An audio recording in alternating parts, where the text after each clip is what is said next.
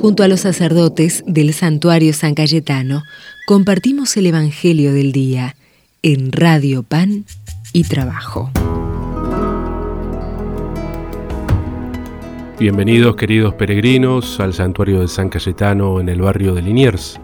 Soy el Padre Guille y quiero compartir con cada uno de ustedes el Evangelio de este día. En el nombre del Padre, del Hijo y del Espíritu Santo. Amén. Del Evangelio según San Mateo dice así. Se acercó Pedro y le preguntó a Jesús, Señor, ¿cuántas veces tendré que perdonar a mi hermano las ofensas que me haga? ¿Hasta siete veces? Jesús le respondió, no te digo hasta siete veces, sino hasta setenta veces siete. Por eso el reino de los cielos se parece a un rey que quiso arreglar las cuentas con sus servidores.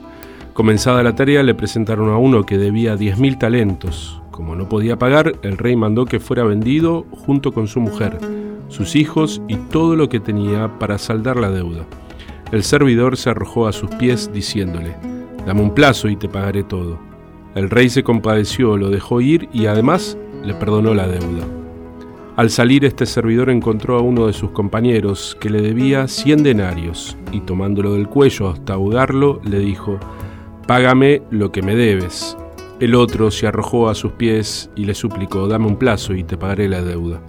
Pero él no quiso, sino que lo hizo poner en la cárcel hasta que pagara lo que debía. Los demás servidores, al ver lo que había sucedido, se apenaron mucho y fueron a contarlo a su señor. Este lo mandó llamar y le dijo, Miserable, me suplicaste y te perdoné la deuda. ¿No debías también tú tener compasión de tu compañero, como yo me compadecí de ti? E indignado, el rey lo entregó en manos de los verdugos hasta que pagara todo lo que debía. Lo mismo hará también mi Padre Celestial con ustedes, si no perdonan de corazón a sus hermanos. Cuando Jesús terminó de decir estas palabras, dejó la Galilea y fue al territorio de Judea, más allá del Jordán. Palabra del Señor. Gloria a ti, Señor Jesús. En este día se nos regala este Evangelio bien bonito y tal vez conocido por muchos de nosotros.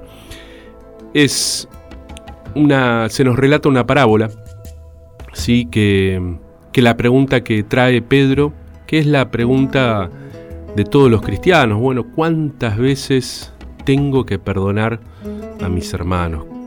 cuánta paciencia tengo que tener. Y aquí hay una trampa, ¿no? Porque en esa pregunta, eh, primero se nos olvida las veces que nos han perdonado a nosotros. Eso por un lado. Y por otro lado, eh, al hacer esa pregunta, eh, ¿cuántas veces tengo que perdonar a mi hermano?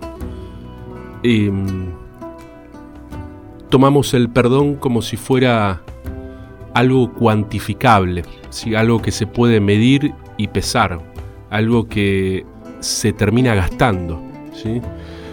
Eh, entonces, que Pedro lo trae porque era el estilo de esa época, ¿sí? el estilo que él había aprendido, no es que trajo algo raro, era algo que, eh, que se decía, ¿no? Bueno, hay que perdonar hasta tres veces. Y Pedro dice, bueno, hasta siete veces siendo muy generoso.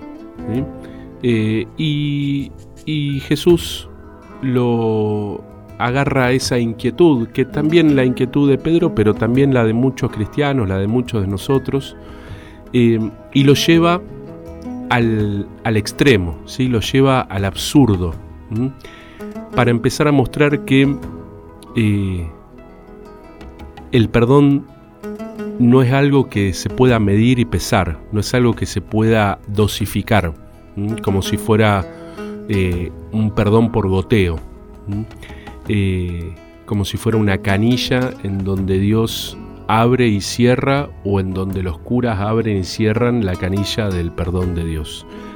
la misericordia de Dios, su perdón, es eh, incontenible. ¿sí?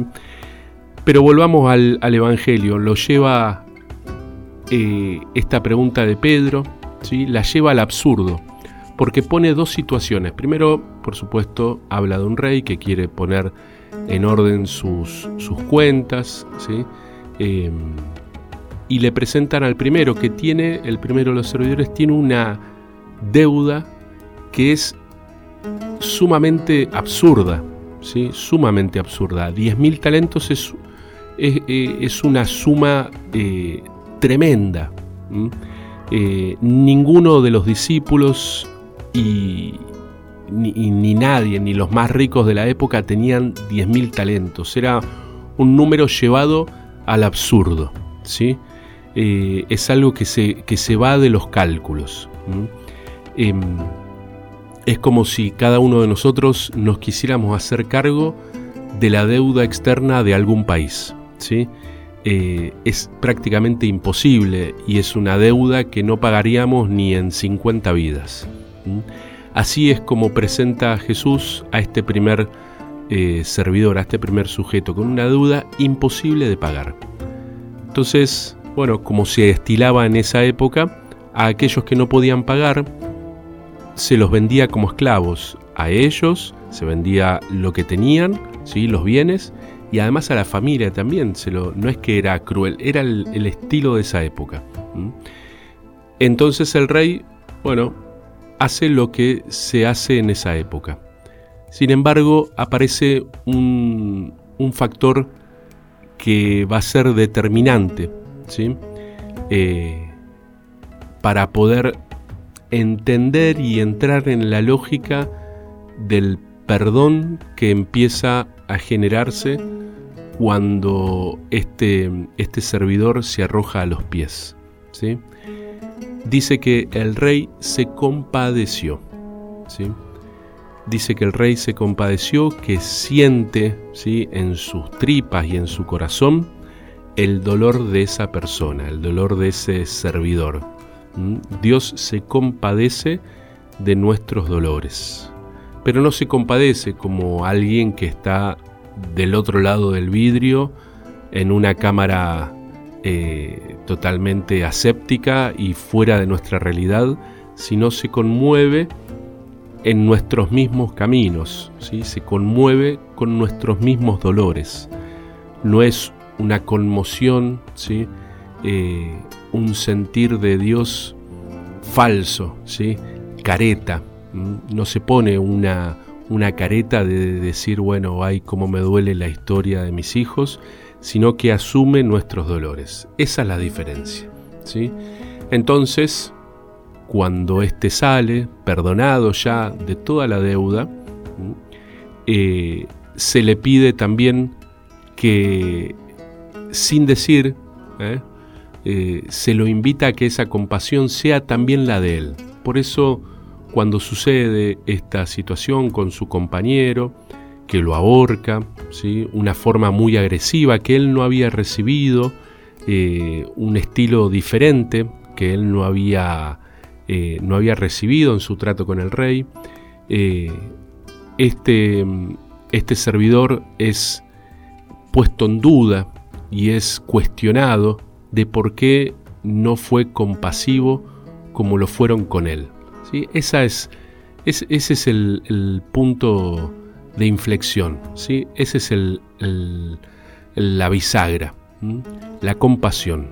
En la medida que vayamos profundizando en esta necesidad de ser compasivos, vamos a ir entrando en esta lógica que Dios nos propone, la lógica de la misericordia. Ojalá podamos, así como lo recibimos una y otra vez y a lo largo de toda nuestra vida, recibimos la misericordia de Dios, ojalá también nosotros podamos ser misericordiosos con nuestros hermanos, podamos ser compasivos, no con una careta, no falsamente, sino aprendiendo a que esto sea, a que este camino sea cada vez más real. Pongamos esto y todo lo que llevamos en el corazón ahora en las manos de la Virgencita. Dios te salve María, llena eres de gracia, el Señor es contigo. Bendita tú eres entre todas las mujeres y bendito es el fruto de tu vientre Jesús. Santa María, Madre de Dios, ruega por nosotros pecadores, ahora y en la hora de nuestra muerte. Amén.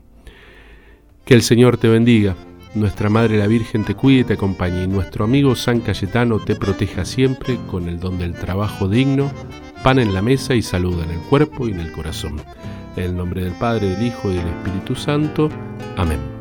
Mi Padre me enseñó yo les enseño su proyecto de amor, su viejo sueño de juntarnos y hacer aquí en el suelo lo que dice la fe, que será el cielo. Cristianos, por favor, consuelen a mi pueblo, atiendan su aflicción, que está clamando al cielo. Cristianos, por favor, anuncienles mi reino, denles mi bendición, consuelen a mi pueblo.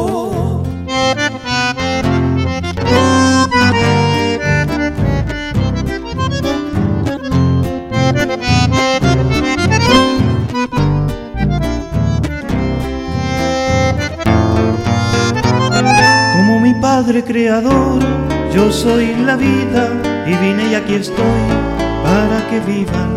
Al compartir el pan y hacer justicia, descubrirán que estoy dando la vida.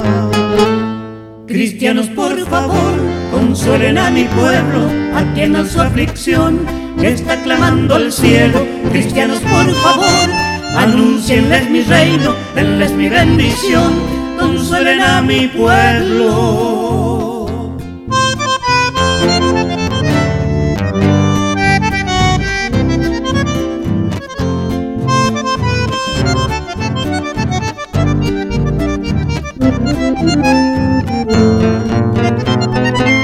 Como mi Padre me envió, yo los envío, mi espíritu les doy, a Él los confío, vayan de dos en dos y sean amigos, con ustedes estoy, cuenten conmigo. Cristianos, por favor, consuelen a mi pueblo, atiendan su aflicción, que está clamando al cielo. Cristianos, por favor, anuncienles mi reino, denles mi bendición, consuelen a mi pueblo.